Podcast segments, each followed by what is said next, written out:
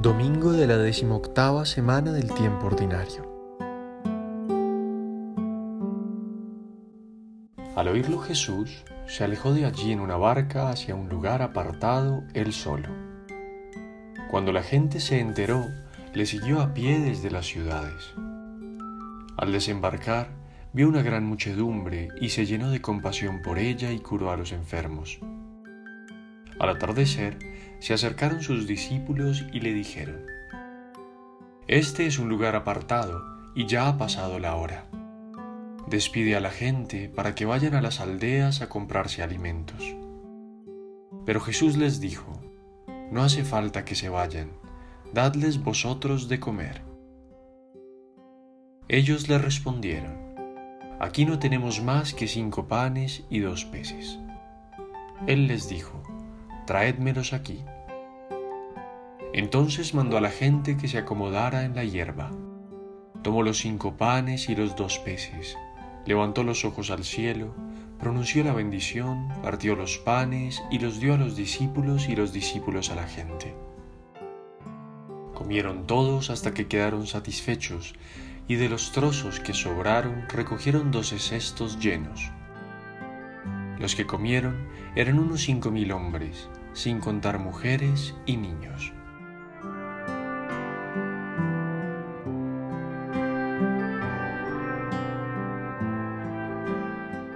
Dice el Evangelio de San Mateo que al oír Jesús que habían apresado a Juan el Bautista, se alejó de allí en una barca hacia un lugar apartado él solo. Jesús busca un momento de soledad para su oración, como en otras ocasiones. Pero las gentes de los contornos deseaban tanto escuchar su palabra y beneficiarse de sus curaciones que no lo dejaban descansar. Jesús no se enfada ante su importunidad. Al contrario, se conmueve ante la fe sencilla de aquellas gentes y pasa toda la jornada con ellos. Cuando declina el día, no quiere dejarlos marchar sin haberles ofrecido antes algo de comer porque estaban lejos de sus casas y llevaban muchas horas sin tomar nada. Llama la atención, en primer lugar, su paciencia y compasión. Ante la multitud que lo seguía y, por decirlo así, no lo dejaba en paz, comenta el Papa Francisco, Jesús no reacciona con irritación. No dice, esta gente me molesta.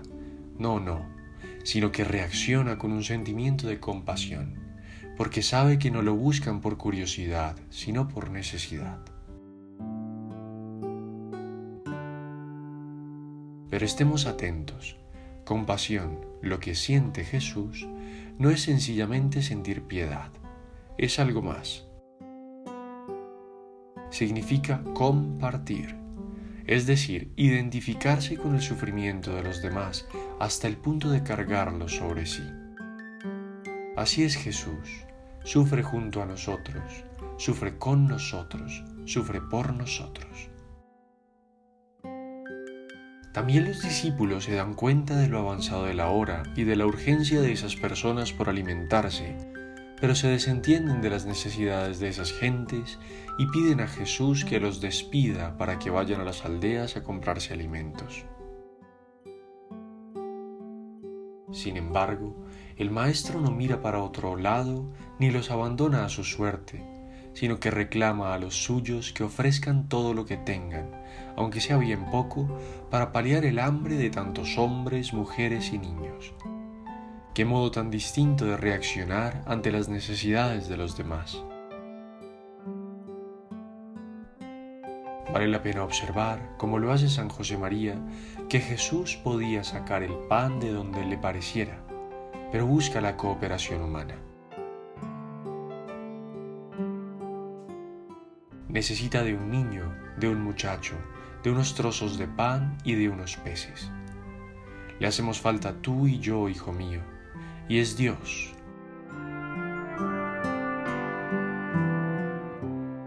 Esto nos urge a ser generosos en nuestra correspondencia. No necesita para nada de ninguno de nosotros y al mismo tiempo nos necesita a todos. ¡Qué maravilla! Lo poco que somos, lo poco que valemos, nuestros pocos talentos nos los pide, no se los podemos escatimar. Los dos peces, el pan, todo. Los discípulos fueron generosos y le ofrecieron la escasa comida de que disponían. Dice el Evangelio que Jesús tomó los cinco panes y los dos peces, levantó los ojos al cielo, pronunció la bendición, partió los panes y los dio a los discípulos y los discípulos a la gente. Son expresiones análogas a las que emplean los evangelistas al narrar la institución de la Eucaristía en la última cena. Cuando estaban juntos a la mesa, tomó el pan, lo bendijo, lo partió y se lo dio. De este modo, en la magnitud con la que multiplica aquellos pocos panes y peces, se prefigura la sobreabundancia de este único pan de su Eucaristía, como enseña el Catecismo de la Iglesia Católica.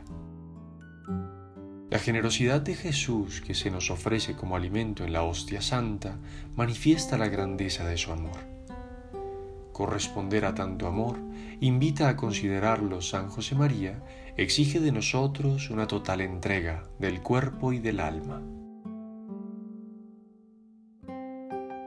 Oímos a Dios, le hablamos, lo vemos, lo gustamos.